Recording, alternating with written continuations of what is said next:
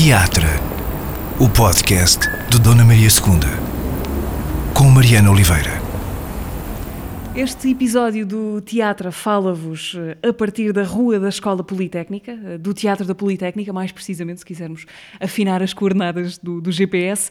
Neste episódio do Teatro, uh, sou recebida pelo Jorge Silva Melo no, no domicílio dos Artistas Unidos. Muito obrigado. Uh, a companhia que, que, fundou há mais de, de 25 anos. Um, gosta mais de estar aqui ou em casa, Jorge? Ai, gosto dias? mais de estar aqui, porque aqui vejo pessoas e em casa só vejo pessoas a andar na rua. Bem sei que vejo a Maria do Céu Guerra, portanto é normal ver teatro, porque espreito lá está ela a passar. Mas aqui estou com pessoas e isso é uma coisa fundamental para mim, que já sou velhote, portanto, quanto mais pessoas vir, mais sinto ânimo, vida. E hoje foi um bom dia, começámos a ensaiar uma peça e ver gente é tão bom. É vizinho da Maria do Céu Guerra? Ela, sou vizinho e ela passa quase sempre em frente a uma mercearia que há em frente de mim, mesmo do outro lado da rua. Até como se fosse ao teatro. Eh, Jorge, muito obrigada por se sentar aqui à conversa para o podcast do, Obrigado eu. Obrigado. do Teatro Nacional Dona Maria II. Uh, teatro onde, se vivêssemos tempos sem sobressalto, já teria estreado neste início de, de fevereiro a morte de um caixeiro viajante, de, de, Arthur Miller. Como é que tem passado estes dias, estes dias em que o teatro, no fundo, vive a prazo, não é? O futuro. Nem bem a prazo, nem sei que prazo é. Ou seja, estamos sempre a fazer, eu estou sempre com um calendário à minha frente. Ah, eu não consigo neste dia, quando é que conseguirei? Daqui a duas semanas, daqui a três? Não sei, por exemplo, este espetáculo que estou, comecei hoje a ensaiar, marcámos a estreia para 14 de abril, ou seja, depois da Páscoa, depois do desconfinamento, talvez, no fim de março, mas é 14 de abril. Será verdade? Será mentira? É muito difícil, porque eu no teatro, como trabalhei muito em cinema, o plano de trabalho é uma coisa muito sagrada para mim. Sei muito bem o que vou fazer esta semana, na próxima semana, na outra, em relação à parte artística. Quero desenvolver esta cena nesta semana, para a próxima quero a outra. E agora não sei. Peça é uma peça de Simon Stephens, um autor que já fizemos várias vezes e que estreou no Teatro Nacional da Ana Maria II. A primeira vez que ele fez, feito em Portugal, foi a Ana Nave, que dirigiu uma peça na sala de estúdio, com a Luísa Cruz na protagonista. Não sei, porque eu no cinema, e aprendi isso, eu tinha formação em cinema e não em teatro, aprendi isso, que é, o meu objetivo é chegar ao fim desta semana com não sei quantos minutos feitos, com não sei quantas cenas, com não sei quantos decores acabados. No teatro eu apliquei isso, por exemplo, eu uso uma coisa que muito poucos teatros usam, que é um plano de trabalho e tabelas. Uso isso sempre. Sei o que é que no fim da semana tal, qual é o objetivo. Por exemplo, aqui eu sei que no dia 28 de fevereiro quero chegar as cenas todas em que entra um dos atores, Nuno Gonçalo Rodrigues, quero chegar a essas cenas todas feitas várias vezes e com o texto sabido. Porquê? Porque a partir de dia 1 estarei a ensaiar no Teatro Nacional Dona Maria II, eu e ele, que é meu assistente nesta outra peça. Portanto, sei que na primeira quinzena de março não o terei muito. Portanto, quero chegar ao fim de fevereiro com isso. Estar a trabalhar com prazos, sem saber quais são os prazos, é muito difícil. É como estar a cozinhar para quando é que é o pão. Fica duro desarrumaram-lhe os, os, calendários todos, pessoais sempre, e artísticos. Estou sempre a jogar com calendários, sempre, Sim. sempre, sempre. Eh, enquanto o Caixeiro Viajante chega e não chega ao Teatro Nacional Dona Maria II, eh, a estreia está, está suspensa, Sim. não é? Como sabemos, até que, até que os teatros possam reabrir. Eh, eu gostava de, de, puxar pelas suas outras memórias do Teatro Nacional, um, ehm, das coisas que fez, ouviu no Teatro Nacional Dona Maria II quando pensa nisso, sem olhar para os arquivos, uh, quais são as coisas que lhe vêm imediatamente à memória? E por isso presumo aquelas que o marcaram mais.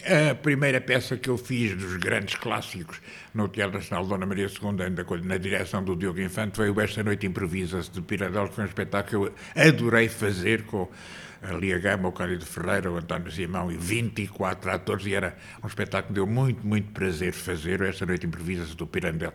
Foi um grande prazer fazer na Sala Garreta. Antes já tinha feito outros espetáculos porque eu trabalho sobretudo em teatro contemporâneo.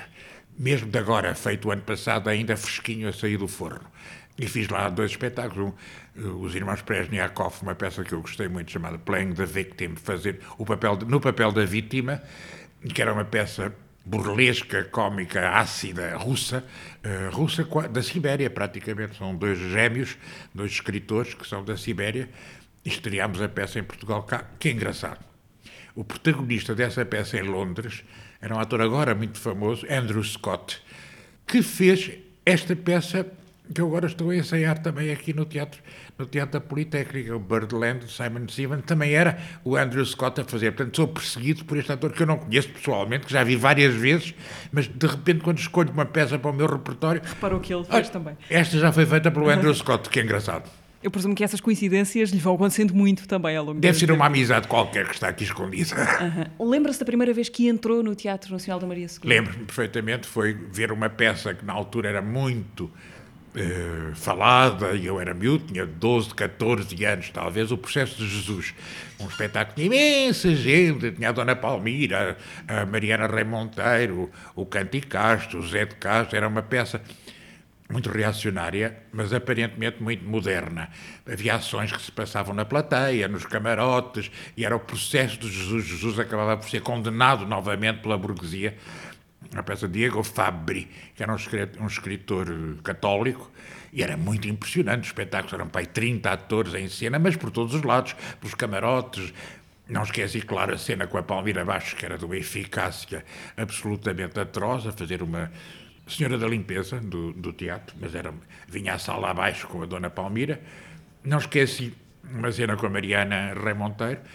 Eu estava num colégio religioso e sei que levei a discussão sobre a peça para os maristas, que era o sítio onde andava. E houve uma grande oposição do meu, do diretor da turma, o, o irmão Alfredo, que não gostava nada da peça, que achava a peça um grande disparate, essas coisas, agora os atores estarem na plateia. E eu achei aquilo lindo, maravilhoso. Isso foi a primeira vez que fui, depois vi um espetáculo muito bom. Esse, este não sei se era bom, era muito miúdo para poder ajuizar. Depois vi um espetáculo muito bom, sim senhor, no Dona Maria, que feito, a Amélia Reclasse fazia isso muito bem, que era um pirandelo, justamente, para cada um a sua verdade. Tinha o elenco de sonho, tinha a Amélia Reclasse, tinha a Palmira, tinha a Gina Santos, que é uma atriz com quem eu vinha trabalhar e de quem gosto muito, a Cecília Guimarães, que agora morreu, e tinha o Varela Silva num papel, uh, nunca ouvi tão bem, uh, de manipulador de toda aquela verdade mentira que é o tema do Pirandel, e era um espetáculo eu devo ter visto, teria 13 anos, não, tinha mais, 15 anos, porque sei que falei do espetáculo com o meu professor de filosofia, que na altura era o João Bernardo da Costa, que portanto, levei o tema do espetáculo para cada um a sua verdade. A verdade não é objetiva, é individual levei para as aulas de filosofia no Liceu Camões, onde eu estava. Portanto, tinha 15 anos na altura. Portanto, aí já tinha saído do, dos maristas, já onde, onde não gostou ah, muito meu pedido? Meu pedido, pai, se eu tiver boa nota no exame de quinto ano, que era um exame importante, tirem-me daqui, se faz favor, ponham-me no Liceu Camões, porque eu, a minha irmã era professora no Liceu Camões, eu ouvia dizer tantas maravilhas dos professores que eram realmente fantásticos, era o Mário Dionísio, era a minha irmã, era o João Bernardo da Costa, eu ouvia dizer tão, o Fernando Belo, ouvia dizer tão bem, ir para sítio onde me ensinassem onde eu pudesse ter discussões, coisa que nos maristas não tinha. Jorge, voltando a estes tempos uh, de, estar em casa, não é? Em que somos coagidos a isso, o Jorge é também um comunicador entusiasta do mundo digital, uh, usa as redes sociais, fala através delas. Queria perguntar-lhe o que é que vê de interessante nesses, nestes novos fóruns de conversa. No fundo, digo, e quando digo novos, em relação ao, ao tempo, estamos Sim. aqui no, no, centro da cidade que o Jorge conheceu de outra maneira, com as redações muito vibrantes, com os cafés, Sim. que eram as redes sociais, onde Exatamente. não era preciso combinar nada. Eu acho muito engraçado estas coisas das redes sociais, ao contrário de algumas pessoas da minha geração ou da minha idade. Acho muito engraçado esta hipótese de estar a conversar com pessoas que não conheço, me aparecerem pessoas que discordam de mim, que concordam. Isso acho engraçado. Claro que há perigos de ficar viciado naquela conversa permanente. E eu, por exemplo, neste momento não estou capaz de ler com tempo um livro que não seja da minha profissão. Por exemplo, se eu pego num romance que não é diretamente ligado àquilo que eu estou a fazer, não tenho paciência, estou sempre ansioso à espera de notícias, pode ser que tenha caído outro mail, pode ser que tenha caído outra like no Facebook, portanto, cria uma ansiedade que não permite um tempo longo. À noite tenho, mas durante o dia estou sempre dependente. Ai, quantos mortos é que houve hoje? Como é que são as notícias do Covid? Uh, já se pode abrir teatros? Estou sempre pendente das informações e não permite uma concentração real. E dá-me sono. Tenho sono, sono, sono, sono, sono. Sem nada a fazer, às vezes passo os dias sem dizer uma única palavra, portanto, dá-me um sono atroz. Não estou cansado, Sim. não é coisa de estar cansado, dá-me sono, monotonia. Parece-lhe que a geração que já cresceu a pensar dessa maneira fragmentada e, e dispersa, que consequência é que isso vai ter na, no, vejo na maneira como vai pensar? Dos atores mais novos que com quem trabalho, e trabalho muitas vezes com atores novos, vejo muita gente a recusar justamente os fóruns sociais, as redes sociais, estão fartos, já não querem mais, já, já acham que é só mexericos ou coscovilhice ou coisa parecida e já não querem. Portanto, é engraçado essa rejeição dos mais novos, dos mais novos, que é de 30 anos, que são os atores mais novos que eu tenho, já se afastam daquilo que foi moda há 5 anos. Gostava então de, de lhe perguntar como é que começa o seu interesse pelo teatro. Eu fiz curso de cinema. Depois levou-se a hipótese de eu fazer teatro, fiz teatro porque podia estar com outras pessoas. A certa altura não gostei do que estava a fazer e fui-me embora. Fui-me embora primeiro para Berlim, fui trabalhar com Peter Stein na Schaubühne, foram dois anos absolutamente extraordinários, fui assistente, quinto assistente do Peter Stein, quando ele fez a Oresteia do Esquilo. As primeiras frases que eu soube dizer em alemão eram Troia ist gefallen, não era muito útil para a vida prática, mas é Troia caiu, portanto comecei pelo princípio, o fim da Guerra de Troia, e foi fantástico trabalhar com o Peter Stein. Depois fui para Milão, onde fui assistente do Giorgio Strehler em dois espetáculos. E era maravilhoso e assistir à energia e à capacidade de decisão do Strehler. Na ópera há muito pouco tempo de ensaios. Três semanas é o máximo dos máximos e para vedetas como o Giorgio Strehler. Mas ele, em uma semana, conseguia levantar uma ópera tão complexa e tão rica e tão bem feita como ficou das Bodas de Fígaro. Porquê? Porque tinha uma capacidade de estar, a, como no cinema, capacidade de decisão no momento. Vendo uma coisa, não, não é assim, é assado, é assado, assado, assado, assado. Isso era absolutamente extraordinário. Depois percebi, e ele foi preso por causa disso, que havia ali muita droga para dar esta energia. Portanto, ele ia à casa de banho e voltava de lá com uma energia quando nunca tive ao voltar da casa de banho. E foi preso por causa disso. Houve ali um grande escândalo à volta do Piccolo Teatro de Milano, mas era absolutamente extraordinário o que ele conseguia fazer. Aprendi muito nessas duas produções, nessas quatro produções. Sim, o Jorge vai para Berlim nos anos 80, não é? Isto foi mesmo 79, 80, 81, 82. Depois fui para Paris, onde fui ator. Uh, o Jean Jourdain, que era um amigo meu já aqui dos tempos de Lisboa, tinha sido o meu ídolo quando eu, ainda antes do 25 de Abril, intelectual, encenador, dramaturgista, professor e meu amigo, convidou-me para fazer, imagina-se, de Spinoza. Suponho que judeu e português, tinha que ser um judeu e português a fazer Spinoza. Adorei. Adorei ser ator aí. Uh, era uma coisa que eu não gostava muito, não gostava particularmente de ser ator, mas ali, ser ator numa outra língua é um descanso muito grande. Eu sei que não posso dominar todos os sentidos. Portanto, embora o meu francês seja impecável e pareça francês mesmo, eu sei que há muitos sentidos, entoações, hábitos que eu nunca terei. Portanto, não me preocupo se sei, estou a dominar ou não. Portanto, não, é, não sou dono das minhas intenções. É o que for, será. Era um espetáculo muito bonito, foi feito no Teatro La Bastille e foi reposto. Reposto. Ainda encontro pessoas que me dizem: Ah, eu vi, eu vi, eu vi, marcou-me tanto. Encenadores que têm agora, em França, 50 anos e que nos seus anos novinhos viram isto, portanto há quase 35. Depois fiz seis espetáculos com o Jean Jourdain, em Paris, em Geneve, em Estrasburgo, em Berlim, e o último foi em Stuttgart, em alemão, e também fiquei muito contente, finalmente vou representar em alemão diante de alemães, e consegui. Um texto de Rainer Müller, descrição de uma paisagem, e que eu consegui fazer em alemão, fiquei muito contente.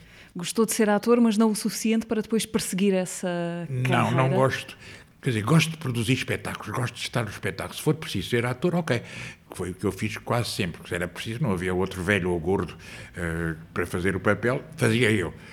Eu gosto de estar num conjunto de pessoas que estão a fazer uma coisa. Também posso escrever, também durante um ano e tal fui bilheteiro e adorei. É tão engraçado ser bilheteiro, porque vê-se a cara dos espectadores expectantes. Eles estão ali a pagar um dinheirito porque têm a esperança de passar uma boa noite. É tão bonito isso. E ao fim da noite vê-los sair contentes ou descontentes, mas é tão bonito ver a cara. Isso é só o teatro que consegue fazer.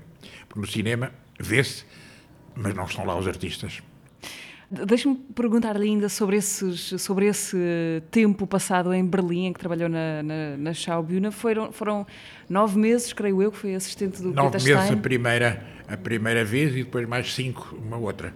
O que é que aprendeu com o Peter Stein de mais importante como encenador? Aprendi uma coisa muito engraçada que é confiar nos atores.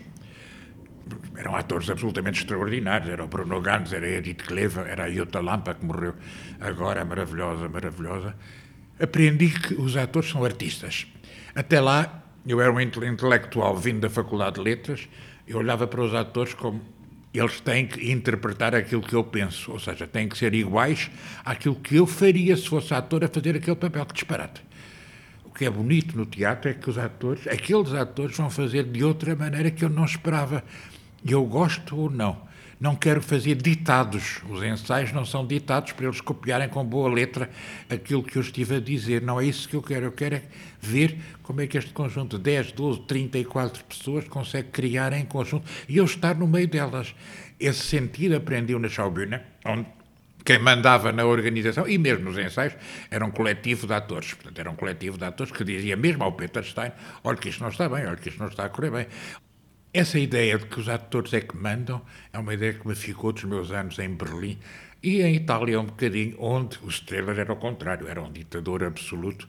Mas, mas quer dizer que veio de, de, de, Berlim menos autoritário? É Sim, isso? É nesse imagine-se, na Alemanha aprendi a ser não autoritário. Claro que aquilo era um coletivo absolutamente genial, sublime uh, e de gente muito, muito especial, mas aprendi a ouvir os outros aprendi que o meu trabalho de encenador não é tanto ditar, mas ouvir, é recolher, é amparar e não ditar. Não quero que façam aquilo que eu faria como ator. Se eu fizesse o papel principal da peça, ok, fazia como eu queria. Não quero que os outros façam como eu faria. Quero que façam como eles fariam. Eu quero ver como é que isso se desenvolve, como é que nasce. É uma das minhas grandes preocupações, que é descobrir nos atores o papel que eles podem fazer. Por exemplo, agora no caixeiro estou radiante, porque de repente lembrei-me, o Américo Silva já está com a idade para fazer, já tem 50 e poucos anos, já pode fazer o caixeiro viajante, é o meu dever, como diretor de espetáculos, dar aos atores os papéis que podem fazer. Durante muito tempo os atores em Portugal não os tiveram. O Luís Miguel nunca fez o Hamlet e podia ter feito o Hamlet, seria perfeito a fazer o Hamlet, nunca o teve muita gente não teve os papéis que poderia ter tido. Isso acho uma grande injustiça e eu queria resolvê-la. Gosto que a Maria João Luís tenha feito o Doce Pássaro da Juventude. Gosto que a Lia Gama tenha feito Esta Noite Improvisa. Gosto que o Ruben Gomes tenha feito As Vidas Íntimas do Noel Coward. Descobrir que um ator tem dentro de si estas hipóteses é o meu trabalho e é o meu dever encontrar meios para que eles consigam revelar toda a beleza que está dentro deles e que eu vi. Se eu vi, tenho que a mostrar. Uh, o Jorge gosta mais de autores ou de atores? Para mim é a mesma coisa. Entre o ator e o autor, não sou vejo grande diferença. Eu sou intérprete dos dois. Ou seja, eu sigo a valsa que o autor medita, que o autor toca, mas sigo-a dançando com os atores. E são, as, para mim, indissociáveis. Por isso é que a nossa companhia se chama Artistas Unidos. Autores, atores, realizadores unidos. E é muito bonito ver as palavras de um autor que já morreu, Tennessee Williams, renascer na boca, por exemplo, da Catarina Wallenstein na Gata Telhados em Quente. Que bom, que frescura, que inocência que eu consegui ainda descobrir nesta peça mais que feita, mais que vista, neste filme mais que visto. Que bom ver de novo, ver fresco aquilo que eu pensei. Isso é o meu prazer maior e mostrar. Não é só eu ver, é mostrar também. E quando o Jorge Silva Melo, eh, hoje espectador, está sentado numa plateia a ver um ator que nunca viu, um ator pela primeira vez, ehm, como é que vê? O que é que o seduz e cativa? O que é que o interessa e o que é que o faz eh, recuar? Aquilo que me encanta nos atores, e é desde o princípio, é eles não quererem impor-se. Portanto, quando um ator quer impor-se, quer.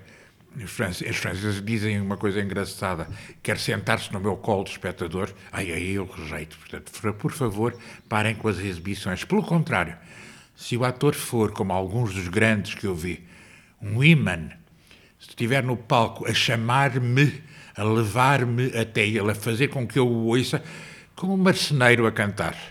O marceneiro não canta bem mas leva-me até ele. Como o Lou Reed não canta, mas leva-me até à melodia que ele tem escondida. E é isso que me encanta, é eles serem um imã. No Brecht dizia uma coisa engraçada, que dizia que as plateias do teatro não deviam ser muito confortáveis. Para quê? Para que a posição do espectador não fosse a do Nero nos, no Coliseu de Roma, deitado, espalhado. Não, tem que ser numa tensão que vá até ouvir para si próprio, para si sozinho, aquilo que o ator está a dizer. Foi isso nas grandes experiências de teatro que eu vi, os grandes atores, a Maggie Smith, a Jutta Lampa, a Edith Clever, aquilo que eu consegui ver dos grandes, a Maria Lalanda, a Cristina Coutinho, consegui ver, é isso, que é encantarem-me, seduzirem-me, eu ser a serpente que eles me encantam. Acredita no, no talento? O talento é evidente que é uma coisa muito importante e o gosto em mascarar-se, mas não é bem mascarar-se, porque eu também não gosto, não gosto que os atores que mentem, gosto dos atores que perguntem a verdade. Uma vez disse ao Ruben Gomes uma coisa que acho fantástica, uma cena que ele tinha feito muito bem, acho que foi na Gata Entelhados em Inquéritos. Ai, que bem que tu fizeste esta cena. E ele respondeu, foi assim que aconteceu. Ou seja, ele não se disse que era intérprete, ele disse que estava a repetir uma cena da vida real, foi assim que aconteceu. Isso acho maravilhoso de um ator que consiga dizer isto de si próprio. Uh, o que é que o faz, como um encenador, perder a paciência com um ator? Perder a paciência? Olha, agora já nem sequer perco. Antigamente fazíamos os atores chegarem atrasados, mas já não acontece. Eh, durante muito tempo era hábito dos atores chegarem com 10 minutos, um quarto de hora, meia hora, uma hora, duas horas. Isto ainda nos anos 90. Agora já não acontece. Agora, são mais pontuais os atores? Agora os atores já não são boémios, já não há sítios para andar a beber copos até às tantas, já não há mentideros, são muito pequeninos e resumidos, mas é engraçado. Foi uma mudança total. Eu nunca tenho um ator que me chegue com mais de dois minutos atrasado ao ensaio. Nunca. Mas isso já há 15 anos. Claro que impus uma certa disciplina e, como sou muito velho, tenho que me respeitar. Mas é engraçado isso. Atrasar. Eu normalmente faço ensaios breves, estás a ver? Eram 5 e meia, já tinha acabado o ensaio de hoje, começou às duas. Porquê que eu faço ensaios breves? Porque gosto que os atores levem trabalho para, para a cabeça deles em casa. Eu sei que, como fui ator, trabalhei muitas vezes o meu papel fora dos ensaios, a guiar o carro, a ir para casa, a em casa. Não é trabalhar só a decorar o texto, é mesmo a imaginar o que é. E para isso é preciso tempo e disponibilidade, como nas outras artes. O pintor não pensa um quadro só a pintá-lo pinta-o, pensa, deita-se, vai dormir, acorda, repinta, deita fora esse tempo eu acho fantástico. Nos atores tem uma coisa que é tremenda. Eles estão a fazer isso à nossa frente. Nós vemos todas as hesitações de um ator, estão à mostra, estão em carne viva, estão nus. Isso é de uma generosidade e de uma beleza inultrapassável, poder ver em carne viva as hesitações de um artista. O Jorge já tem dito que, que o tem entusiasmado a, a qualidade média dos dos atores, dos jovens atores hoje. Agora... Por, porquê é que acha que isso acontece? É, é, a formação, que as escolas são melhores, o acesso à cultura? Foi muito uma mudança de sociedade. Eu lembro-me sempre de uma altura em que estávamos a fazer o Fio Tendo Misericórdia de Nós, que foi o segundo espetáculo dos Artistas Unidos, estávamos em Porto Alegre, estava um dia muito frio, muito frio, muito frio, muito frio. Porto Alegre não tinha aquecimento, havia umidade a cair na parede do fundo. Eu estava com mantas enrolado com a Cristina Cobertinho, que só entrava na segunda parte do espetáculo, no primeiro balcão. E estavam os atores pelo palco, ainda não tinha começado a entrar. Estava o Ivo Canelas, de camisola de alças e calções, que era como ia entrar na peça, a ensaiar sozinho, com grande habilidade, com grande destreza. E a Clicínia disse-me: estás a ver, isto é que foi a grande conquista de 25 de Abril, os corpos dos atores. Os atores perderam o medo, perderam aquela moral salazarista de estarem todos muito direitinhos, com uma uma vassoura espetada nas costas, muito direitos, muito, sempre a fazer de general, quando e aquela mobilidade, aquela graciosidade que naquele momento, que eu nunca mais esquecerei, que o Ivo Canelas tinha, é verdade. Foi uma mudança radical. Tanto que, antes da Revolução, não havia grandes atores homens. Havia alguns muito bons. José de Castro era um ator desigual, mas fantástico quando era bom. O Canti Castro sempre foi um muito bom ator. Mas havia muitos atores só empertigados só a fazerem de general. Homens. Mulheres havia muitas e fantásticas. Agora não, agora há imensos rapazes, homens, entre os 25 e os 45. Há atores absolutamente fantásticos. Homens, mulheres também. Mas o teatro tem sempre mais papéis masculinos do que, do que femininos, portanto é sempre difícil às mulheres, como em tudo, poderem afirmar-se. Mas homens é muito impressionante, porque não havia. Da minha idade, Repara quem eram os atores. Era o Luís Miguel, sim senhor, um grande ator. Era o Filipe Laféria, que deixou de, de ser ator. E acho eu, era o Mário Viegas, que era da minha idade, que morreu cedo, acho que era tudo os da minha idade. O Cândido Ferreira, que esteve no bando e que trabalhou um bocadinho connosco, homens eram estes. Mas, por exemplo, a Lia Gama, que é um bocadinho mais velha que eu, que parceiros ela tem, se quiser fazer? Tem o Rui Mendes, tem o João Lourenço, que já não é, tem o João Perry, mas já não há homens para atrizes como a Maria do Céu Guerra ou a Lia Gama, não havia.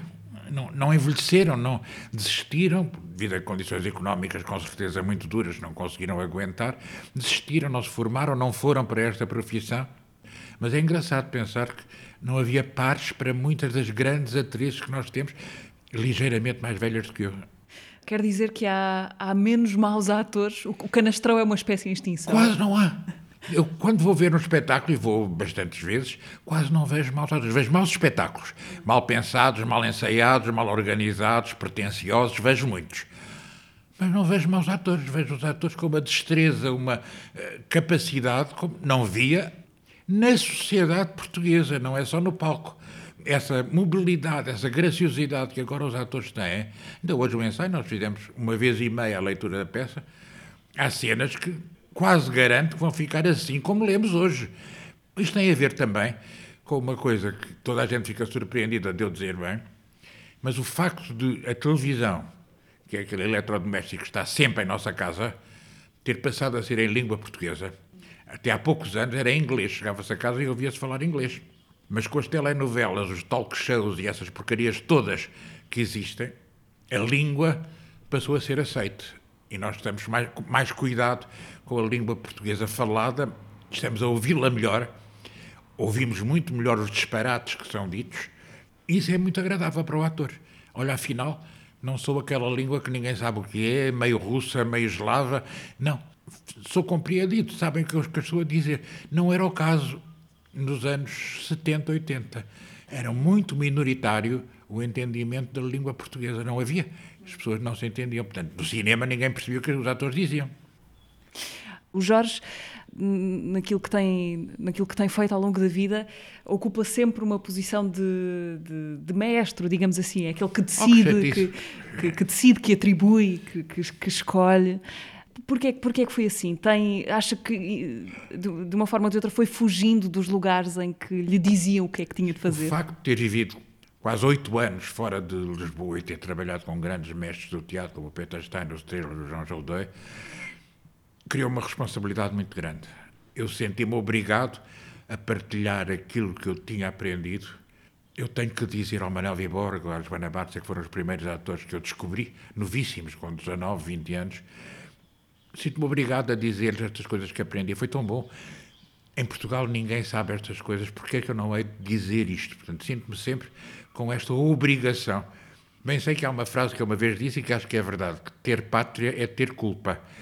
Eu, em Paris, se um empregado de café é mal criado, eu estou nas titas, é mal criado, é mal criado. Em Lisboa, se ele é mal criado, eu sinto-me responsável. Sinto, olha, não dei educação. É uma vaidade? É. Mas eu sinto-me obrigado a é que as coisas corram bem neste retângulozito e gosto de mostrar o que sei. Nessa sua relação com o país ou com a pátria, o Jorge viveu, já falámos disso, viveu em, primeiro em Londres, depois em Berlim, em Paris, em Milão. Esteve nesses centros, ou nesses epicentros do, do teatro europeu, presumo que pudesse ter ficado uh, em, em, algum desses sítios.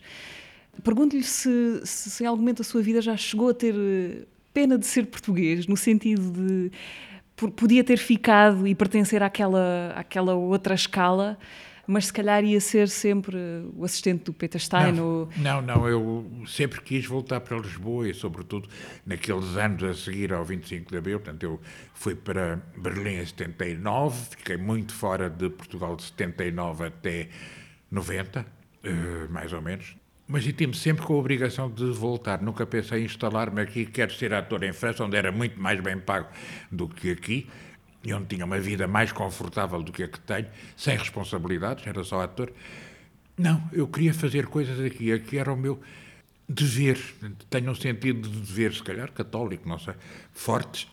Eu tinha um dever que era trabalhar bem, o melhor que eu pudesse, com estas pessoas que eu fui descobrindo a partir do Manuel Viborg e da Joana Barça.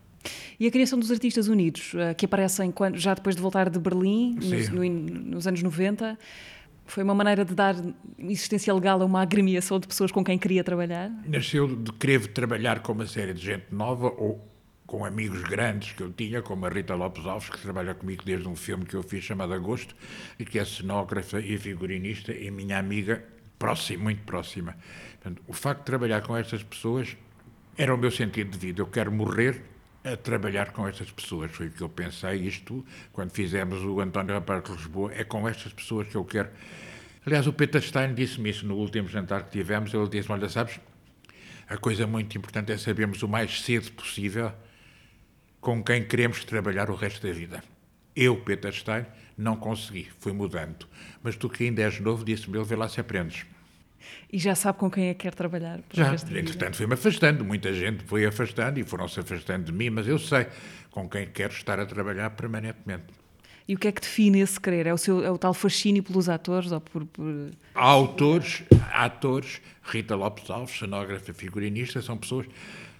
São o meu dia-a-dia, são, são quem me acorda Uh, sobre aquilo de que falava ainda há bocadinho, de, o facto de, de, de, o Jorge estar sempre na posição de quem, uh, de quem dirige, de quem organiza, de quem gera. Eu penso, por exemplo, um ator, em, em primeira instância, presumo eu, quer agradar ou encaixar na ideia de, de um encenador. No seu caso, quer agradar a, a quem? Uh, ao público, a si próprio? Aos atores. Eu quero agradar aos atores que estão a trabalhar comigo. Portanto, o meu prazer é dar-lhes trabalho que eles fiquem contentes. E que os desafie, que não seja a chapa 5, que não seja a solução que já está encontrada na sua vida, encontrar novidades e alternância para eles poderem desenvolver. Gosto imenso que o Américo Silva tenha chamado para fazer o Caixeiro Viajante. Quem diria? Conheci o Américo Silva há 30 anos, quem diria que ele ia envelhecer comigo até fazer o Caixeiro Viajante? E vejo maravilhoso, encantado e maravilhado com a observação do real que ele me traz para dentro da peça. Portanto, é um ator que olha bem para os outros, gosta das outras pessoas e traz-me para o palco esse carinho pelos outros. Ele não é nada parecido com o Caixeiro Viajante, não tem absolutamente nada das fobias e do sentido depressivo que o Caixeiro Viajante tem mas ele gosta das pessoas que estão nessa curva final da vida. Tem ternura por elas e traz essa ternura para dentro da cena. E eu fico encantado com isso. Acontece-lhe muito reler peças ao longo da vida e, e lê-las com outro sentido.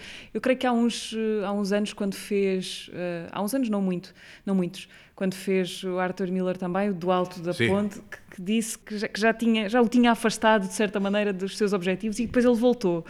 Foi, o Alto da Ponte era uma peça que eu nunca tinha ligado muito. Decidimos editá-la para o número 100 da coleção dos livrinhos, porque havia uma tradução já feita, portanto decidimos fazer do Alto da Ponte. Eu estava a, a ver as provas. Não é possível, isto é uma peça que eu não posso deixar de fazer. E temos atores, e temos atores, e temos atores, e temos atores. É uma peça que eu quero fazer. Mas foi ao reler as provas que, 30 anos depois de ter lido a peça e ter visto o filme, nunca me tinha passado pela cabeça fazer, fiquei encantado. Foi um dos trabalhos que eu gostei mais de fazer e que estava muito bem feito. Olha, precisamente com o Américo Silva a fazer o Eric Carbone. O que é que o entusiasma, um, ou quem são os novos criadores de teatro que o entusiasmam aqui à sua volta? Eu sigo com bastante atenção. Tenho pena que algumas das noções, para mim, fundamentais do trabalho no palco estejam a ser descuradas, que seja muito banal o que está a ser feito no palco, que é os atores mais ou menos na fila da frente a falarem a falarem para o público, às vezes parece uma conferência e não teatro. Portanto, não usam a profundidade de campo que desde o Orson Welles é uma, coisa, uma obrigação das artes performativas. Há uns que eu não gosto absolutamente nada, não vou dizer quem, não, não posso com aquilo, porque são muito exibicionistas, ou seja, gostam de mostrar aquilo que sabem em vez de mostrar aquilo que deviam mostrar. Sobrepõe-se ao criador, que é o autor, necessariamente. Eu gosto, por exemplo, Cláudio Abado, grande maestro, dizia gostava tanto que não houvesse maestro que fosse o próprio Mozart a estar aqui. Era isso que eu gostava. O que eu gostava era de chamar o espírito do Arthur Miller para estar com o caixeiro viajante aqui. E de eu ser só o instrumento mediador entre o autor, o poeta, e os atores. Isso quer dizer que o teatro é só uma maneira de chegar, ao, de chegar melhor ao texto? teatro, para o Goethe, era a forma máxima da literatura e tinha razão, porque é o momento em que a letra se despersonaliza.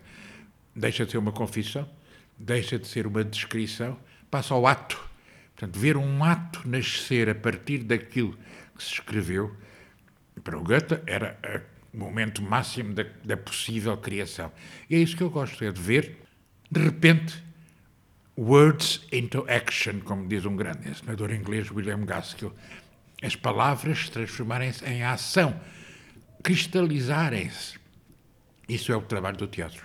Aprende alguma coisa com os maus espetáculos? Aprendo a deitar mais cedo, a não ir. Não, não me importa, eu nunca não sou um mau espectador, sou bastante crédulo, portanto, vou por ali fora mais ou menos contente. E aconteceu-me já uma vez, estava a ver um espetáculo e achava que a atriz era péssima. Péssima, como é que é possível? Pensar dois dias era a única coisa que eu me lembrava do espetáculo. E já, afinal, aquela personagem que ela fez, ela provocou em mim uma antipatia, mas não era a atriz, era a personagem. Eu, como técnico da profissão, achava insuportável porque ela não estava a seduzir-me. E de repente fica, olha que engraçado. Eu estava com um preconceito profissional e não de espectador normal, inocente. Aqui há uns eh, há umas semanas, há poucas semanas, o, foi convidado deste do podcast o David Pereira Bastos, que já Sim. trabalhou com, Sim, com os sim. Artistas Unidos. E ele dizia uma coisa, eh, ele dizia com alguma graça que lhe interessava trabalhar com atores mais, mais novos, até porque esses mais novos, que são o antissistema de agora, vão ser os, os conservadores da manhã, portanto vão Sim. ser quem lhe vai dar trabalho no, no futuro.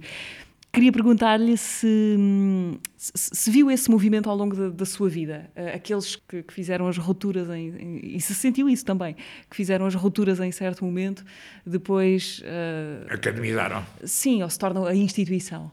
Posso dizer que o Peter Stein lhe aconteceu isso. Os últimos espetáculos do Peter Stein que eu vi não tinham a frescura e a imaginação que tinham no início. É normal, uma pessoa mais velha, mas também, ao contrário, por exemplo, o Manuel de Oliveira ficou cada vez mais fresco à medida que ia envelhecendo. E um filme como Eu Volto para Casa, Je rentre à maison, era um filme que ele não faria mais cedo.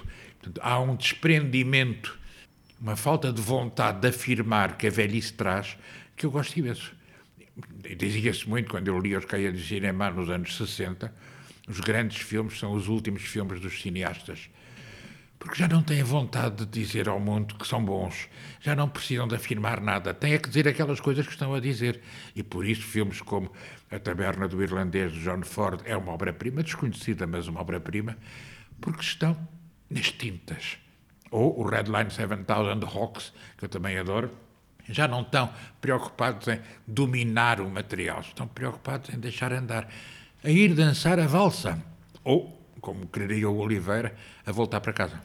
Gostava de ter feito mais cinema? Foi isso que começou por estudar em Londres? Gostava muito de ter feito mais cinema, tive projetos que foram caindo, mas as minhas relações com os produtores, se calhar é do meu mau feitio, não foram boas e, portanto, fiquei muito magoado com filmes meus que não chegaram a estrear por falta de interesse dos produtores. Por... Pronto, fiquei muito magoado com o cinema.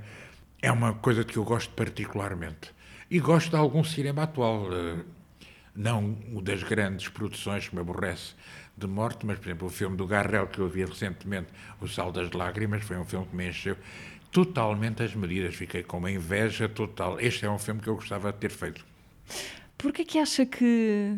Porquê que o adjetivo teatral tem tão má reputação? Normalmente quando é usado é- não é para dizer uma coisa boa da pessoa a quem se... Ah, é, é? para dizer que é mentiroso, que Exato. é falso. Que... Ser teatral é mau, não é? Não é uma coisa boa.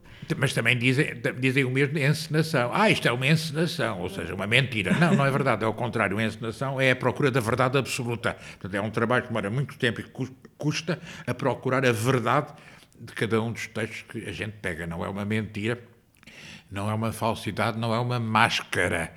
Portanto, quando dizem teatral é porque pensam que o teatro ainda está no século XIX e continua, ou seja, grandiloquente, exagerado, coisa que eu não sei quando é que viram, já não tenho idade para ter visto essas coisas, mas pronto, parece que sim. A linguagem demora a mudar ou demora a acompanhar. Demora muito a mudar, mas eles não viram a Dona Palmira, que não era que era teatral, mas não era assim nesse sentido da grande eloquência. Era efic- muitíssimo eficaz, conhecia os seus espectadores como ninguém, e sabia dominá-los como ninguém, não interessa nada a arte da Palmira, mas não era teatral nesse sentido, cabotino, de exagerado, quer que seja, não. É engraçado porque nós também temos outra expressão que é fazer fitas. Fazer fitas, que é cinema, é mentir, exagerar. Já desapareceu um bocado essa expressão, mas era a expressão que a gente usava até mais do que fazia teatrices. Era fazer, ah, está a fazer uma fita. Essa expressão já, já caiu, portanto, pode ser que a gente se habitue eh, ao teatro. Uh, Jorge, eu gostava nesta parte final da conversa de, de regressar aos, aos, seus primeiros anos de todos. O Jorge uh, nasceu em Lisboa, Nasci mas em foi Lisboa. muito cedo para, para Angola. Sim, nasci em Lisboa um ano, nasci aqui ao pé, uh, na rua de São Mamed. Fui para Angola com um ano, voltei com cinco e vim viver para aqui, para a Rua Artilharia 1, onde ainda vivo. Portanto, neste momento sou o mais velho, o dinossauro da Rua Artilharia 1, da parte de baixo. Tem memórias desses primeiros cinco anos em Angola, em África? Os primeiros cinco anos em Angola lembro-me da cor dos prédios, que acho engraçado. Sei que a minha casa era creme, que para sair passava por um edifício cor-de-rosa e que a casa de uns amigos meus era cor-de-rosa. É aquilo que eu me lembro. Que havia uma piscina em frente da igreja. São as coisas que eu me lembro. Depois lembro-me de algumas coisas que se passavam em Luanda, a ver só. Porque o prédio onde eu ia tinha elevador, coisa que não havia em mais nenhum sítio, nem em Lisboa quase havia, mas aquele tinha elevador, eu adorava subir e descer no elevador. E tinha uma loja de gelados muito boa, que eu achava muito boa. Não me lembro de mais nada, lembro dos meus pais. Lembro-me de uma coisa que é verdade, da minha mãe me perguntar o que é que tu queres ser quando, eu for, quando fores grande, como as mães perguntam, e eu responder chorando e berrando, quero ser filho. Que eu acho uma ótima resposta. Como é que interpreta esse seu desejo? Então, estava tão contente, estava tão contente ali, não queria envelhecer, não queria que o tempo passasse, quero ser filho, quero que tratem de mim. Regressa para Portugal com os seus pais antes do 25 de Abril, ainda Sim, sim, bem sim, antes. 54. Fez ainda, portanto, nos seus primeiros anos de, de teatro, ainda faz teatro nos anos finais da ditadura. Sim, fiz teatro universitário na Faculdade de Letras e fundei a Cronocópia em 73. Portanto, depois veio logo, felizmente, veio logo a seguir. A peça que eu ia fazer no início de 74 veio a proibição da censura em fevereiro. Era a Mandrágora de Maquiavel. Em fevereiro de 74. Em fevereiro de 74 veio a carta de proibição, estava já a ensaiar uma outra peça que não levámos à cena porque veio o 25 de Abril e decidimos fazer outra coisa. O Jorge chegou a estar preso em, em, em, Em Caxi- 68, em Caxias. Eu já ouvi falar de- dessa experiência e, não, pelo menos da maneira como fala, não parece ter sido uma coisa muito, muito traumática. Mas eu, eu queria perguntar-lhe se, se passou por aquilo com alguma inconsciência juvenil e por isso não. Repara, eu não pertencia a nenhum partido político, portanto não tinha, não tinha nada que revelar. Portanto, se me fizessem torturas, e não fizeram, não tinha medo de falhar, de fracassar, porque fui preso. Eu estava com a Maria Anderson numa manifestação, a filha da Sofia de Melbrana e do Francisco Sousa Tavares. E é evidente que os espíritos vinham atrás dela, não vinham atrás de mim. Eh, Adorariam ter como presa a filha da Sofia. Eu protegia e aí fui apanhado pela PID, me partiu a cabeça, fez 30 por uma linha. Mas eu ganhei força naquelas três semanas em que estive preso, ganhei. Olha, sei sobreviver a isto, sei. Consigo divertir-me aqui na prisão. Jogávamos a. Como é que se chama aquele jogo? Batalha Naval. Dentro da cela de Caxias, passava o tempo mal, eh, tinha dores, porque tinham partido a cabeça com bastante brutalidade, ainda tenho a cicatriz, mas tinha honra. Tinha. Aliás, é engraçado pensar como as pessoas estão nas situações dramáticas. Partiram-me a cabeça, metiram, estava cheio de sangue, meteram-me na carrinha da PID, na Almirante Reis, e a minha primeira preocupação foi encostar a cara ao vidro da carrinha para que as pessoas na rua vissem. Olha o que eles fazem às pessoas. Não, era, eu via-me de fora.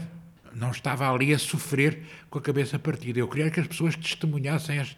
Olha, uma das pessoas que testemunhou foi João Soares. Que o viu passar na carrinha. Exatamente. Viu-me antes da carrinha, viu eles a baterem. É uma intenção quase cinematográfica aí, não é? Mas é engraçado, a gente pensa, vê-se de fora. Jorge, há uma outra, eh, há uma pessoa que que foi, julgo eu, já falou muito dela, muito importante para si, de que o Jorge fala muitas vezes, a sua irmã, eh, Maria Adélia, que era mais velha do que o Jorge, Sim, do- 12 12 anos. A sua, a sua relação com ela era uma relação de, de- de irmãos próximos ou por causa dessa distância era mais de admiração? Era- éramos Proximidade. próximos e distantes, porque ela era uma segunda mãe, 12 anos mais velha, frequentando, entrando para a faculdade. Quando eu entrei para a primária, tive essa sorte, fui amigo dos colegas dela, que estavam na faculdade, o João Bernardo da Costa, o Pedro Tamer, que andavam pela faculdade, mas eu tinha os meus amigos da escola primária, portanto, fiz a faculdade duas vezes, porque tinha os amigos dela que a visitavam. Portanto, foi uma grande sorte ter tido a minha irmã, que morreu o ano passado, dois anos, e que teve uma, um fim de vida muito triste, mas pronto. Mas foi uma mulher forte, eh, decidida, e que me instaurou o amor pela língua alemã e pela literatura alemã, porque eu via chegarem lá a casa uns livros em alemão, que coisa é esta? Eu tenho que aprender isto, mas não aprendi com ela, aprendi nas costas dela. e o interesse dela pelo alemão vinha, veio, vinha de onde? Ela foi desde, desde miúda, ainda no primeiro tempo do liceu, disse que era ser professora de alemão. Não sei porquê. Não havia nenhuma ligação à volta familiar, não. nada. Mas foi logo desde o princípio, deve ter achado uma língua complexa e científica, de certa maneira. Jorge, vamos eh, rever num minuto a passagem aqui pelo podcast do Dona Maria II, a passagem da Teresa Coutinho, no episódio passado. Ela é a pessoa que desde há cinco anos eh, conserva a chave do Clube dos Poetas Vivos, que agora está fisicamente encerrado, mas que voltou à vida digital. Eu acho que não há uma maneira certa de dizer poesia, há sim a obrigatoriedade de quem diz de compreender o que está a dizer. O teatro, propriamente dito, era uma coisa que ainda, ainda me era um bocadinho distante, mas a poesia já não. Sobretudo a noção de que queria criar. Não sabia se queria criar espetáculos ou, se queria desenhar, e eu achei, eu já estou tão desalinhada, não é? Pensei, bom, se eu ainda por cima sou artista, então está mesmo tudo tudo estragado, não é? No dia seguinte às eleições presidenciais acordei a pensar, temos que fazer qualquer coisa. Uma amiga lembrava uma frase do Saramago que é não tínhamos pressa, mas não percamos tempo. A força do teatro é essa, é a de propor uma realidade alternativa, justamente como exemplo daquilo que nós queremos rejeitar, pôr longe, tudo é possível no teatro. O teatro tem essa capacidade. Lembro-me no meu primeiro espetáculo, isto é uma parte, mas tem graça, decidi que tínhamos que estar de costas para o público. E a Constância dizia, mas caramba, isso não é um bocadinho demais? Eu dizia, não, é de costas, tem que ser de costas. O Herberto tem um poema muito curto de dois versos que diz dos trabalhos do mundo corrompida, que servidões carrega a minha vida. Este poema mudou a minha vida. Teresa Coutinho no último teatro, uh, que podem reouvir no Spotify, SoundCloud, YouTube e também no Apple Podcasts. Jorge, gostava de levar de si uma sugestão de qualquer coisa, um livro, um filme, uma canção que queira partilhar connosco. Filmes todos que possam ver em sala, em sala, em sala, não podem. Quando olha, voltarem a poder. Mas dentro em breve, quando conseguirem ver em sala, vejam filmes em sala livros, vou falar de um autor genial que acabámos de publicar e eu com muita honra, que é Gombrowicz, o polaco Witold Gombrowicz, de quem publicámos o teatro completo nos livrinhos de teatro. Portanto, estou a fazer propaganda em causa própria, mas é um autor de tal forma genial. Só que as peças dele têm 20 atores, 18 atores. O Avilés conseguiu fazê-las quase todas, o Carlos Avilés, mas agora vai ser muito difícil voltar a fazer. Portanto, é ler isso é um prazer. E conseguimos uma tradução do polaco propriamente dito, e estão perfeitas as traduções. É um prazer. Um convite para irem à procura dos livrinhos de teatro. Jorge, há um momento aqui no, no podcast do Dona Maria II em que chega uma pergunta feita por alguém que não eu. Uh, no caso, eu trago-lhe uma pergunta gravada uh, de uma atriz uh, que era, era uma criança quando o Jorge fundou os Artistas Unidos. é a Sara Barros Leitão, que ganhou há poucos meses sim, sim, o, é. prémio, é. o prémio Revelação do Teatro Nacional Dona Maria II, que já foi convidada aqui do, do podcast. Diz a Sara. Olá, Jorge. Espero que esteja bem. É um prazer falar consigo. Um, ainda não tivemos a oportunidade de nos conhecer pessoalmente, embora eu acredito que, mesmo sem um único encontro pessoal, os espectadores conseguem conhecer um pouco do artista através do seu trabalho e por isso acho que leva alguma vantagem nesta relação. Um, a pergunta que gostava de lhe fazer não é se alguma vez pensou em desistir, porque acredito que durante a sua vida isso já, já lhe tenha passado pela cabeça. Mas agora aproveito para perguntar se alguma dessas vezes esteve realmente perto de o fazer e porquê, em que situação, em que contexto. Mas gostava sobretudo de lhe perguntar onde é que encontra forças para continuar, onde é que encontra a coragem e a resiliência para ultrapassar as mais diversas e adversas situações. Um beijinho. Obrigado, Sara, e obrigado em falar contigo. Gosto imenso de ti, não sei, nunca falei, acho eu, talvez uma vez na porta, do, apresentado pelo Manel Guicho, acho eu, à porta do Dona Maria, uma atriz que me interessa muito e uma personalidade que me interessa muito. Eu desisti de fazer teatro em Portugal e fui viver para a Alemanha a fazer teatro, mas era a única coisa que eu podia fazer e podia ter bolsas. Mas desisti, fechei completamente essa hipótese em 79. Depois voltei a fazer teatro, agora desisti de fazer filmes de ficção. Portanto, desistir é o mais fácil para mim. Continuar não me é nada difícil, é tão bom sair de casa uh, e a única maneira que eu tenho de sair de casa é ir ensaiar ou ir fazer espetáculos. Sou velho, tenho 72, vou fazer 73 anos. Se eu não tivesse estes atores com quem trabalhar, com quem é que eu estava? Estava no Jardim das Amoreiras a jogar à bisca ou ao dominó. Olha, eu jogo ao dominó com os atores e é uma maneira maravilhosa de passar a velhice. Não preciso força para continuar, preciso só de amparo, sim, e sou amparado por muitas pessoas e ajudado, e agora dentro, nestes confinamentos tenho tido ajudas absolutamente fantásticas, mas não me é muito difícil ter. Tenho lata. Uh, há aquela, aquela frase que, que, às vezes se diz com um travo um bocadinho melancólico, que, que é o éramos felizes e não sabíamos. ah, eu sabia, eu sabia, eu sabia, eu sabia. Não lhe aconteceu isso, ser feliz e não, e não saber. Soube sempre quando estava a ser feliz. Eu sempre soube que estava a ser feliz e queria e quero e quero ser alegre. É uma das obrigações que eu tenho na vida, se calhar vem da minha mãe, que era uma pessoa muito alegre. O que eu gostava era de estar em bailes. A alegria tem, às vezes tem má reputação, não é? É confundida com superficialidade. Com frivolidade. Há uma frase muito bonita de um filme de Max Fields: a frivolidade só é frívola para aqueles que não são frívolos. A alegria só é frívola para aqueles que não são alegres. E eu gosto da alegria, eu gosto de Mozart. Se o Jorge soubesse dançar, gostava de dançar ao som de quê? Tudo. Tudo, tudo, tudo. Mas agarradinho de preferência. Eu pergunto-lhe isto porque já falou várias vezes sim, sobre sim. essa sua relação, ou não relação com a dança. Agarradinho de preferência. Hum. E se fosse uma valsa, ficava mesmo bem. Jorge, muito obrigada por esta, Obrigado, por esta conversa, esta hora de, de partilha. Agradeço-lhe ter vindo ao podcast do Teatro Nacional Dona Maria II, teatro onde, assim que a pandemia deixar, vai estrear a, morte, a morte do Caixa Viajante. Exatamente. Muito obrigado. Muito obrigada, Jorge. Obrigadíssimo. O teatro regressa dentro de 15 dias. Até lá, todas as conversas estão à vossa disposição num destes lugares: Spotify, SoundCloud, YouTube e também no Apple Podcasts. Até lá.